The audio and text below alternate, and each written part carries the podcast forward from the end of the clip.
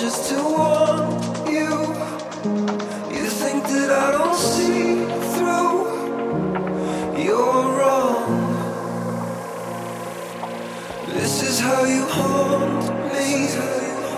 You talk, but just to taunt me.